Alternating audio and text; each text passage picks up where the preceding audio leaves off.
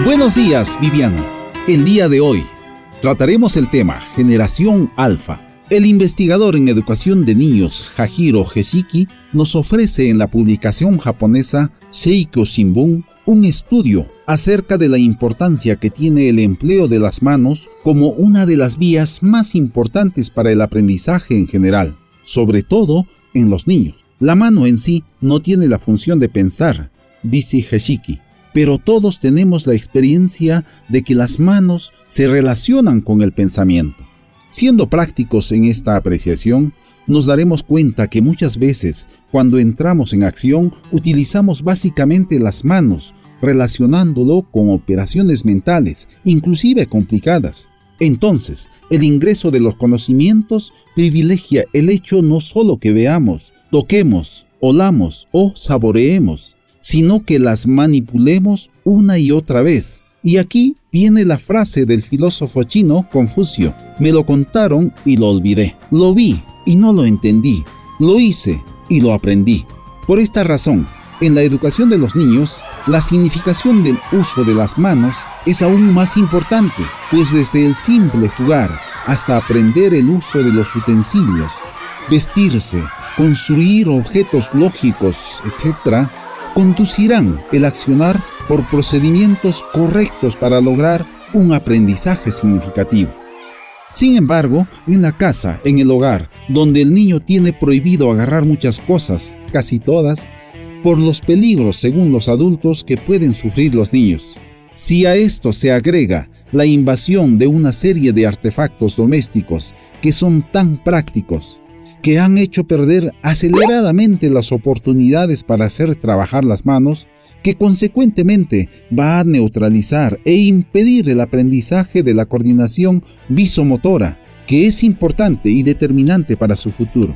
Una educación integral no puede ni debe perder de vista la esencia humana desde una concepción de Homo sapiens y también de Homo faber, hombre que hace o fabrica.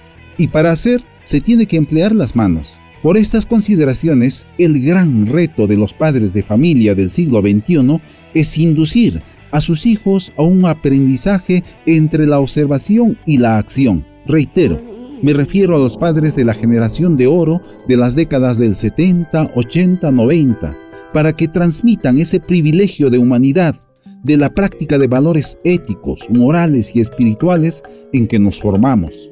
Evitemos que nuestros hijos y nietos sean parte de la generación del ocaso de la humanidad, del embrutecimiento masivo, que es una característica de la generación alfa, que fue precedido por la generación Z o postmilénica.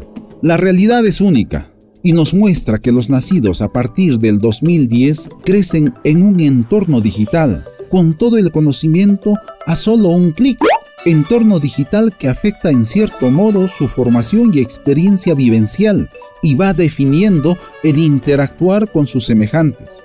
Nosotros somos testigos que los avances tecnológicos que estamos experimentando cambia vertiginosamente el comportamiento social económico de la humanidad. Definitivamente, directa o indirectamente las nuevas tecnologías marcan nuestro ritmo de vida y, en cierta medida, moldean nuestra personalidad. Por ello, la generación alfa es la máxima expresión de este cambio, porque vivimos a través de las pantallas. Entonces, debemos de asumir y comprender que el impacto de los acontecimientos globales y los cambios tecnológicos, económicos y sociales definen el comportamiento de una generación de personas. La generación alfa tiene la tecnología para conocer el mundo. Para ellos, poca importancia tiene el contacto físico con sus semejantes, contrario a lo que fue en las generaciones anteriores. El estudio de Wired Consulting en relación a la generación alfa refiere, a medida que la tecnología se desarrolle, la inteligencia artificial y la voz se convertirán en métodos de comunicación cada vez más comunes entre los humanos y máquinas. Así, los teclados y pantallas darán paso a interfaces basados en gestos y conversaciones entre dispositivos y humanos. Como padres de familia, preocupados en el futuro de nuestros hijos y nietos, debemos asumir y buscar estrategias de control de los objetos tecnológicos que marcan el presente y marcarán el futuro de esta generación, como son los dispositivos móviles, los smartphones, los tablets, que ya son prevalentes en la generación alfa, los asistentes virtuales, que son los algoritmos de procedimientos de datos que van haciendo las experiencias cada vez más personalizadas y las nuevas interfaces ofrecerán otras formas de comunicación. Y también tenemos los juguetes y accesorios tecnológicos.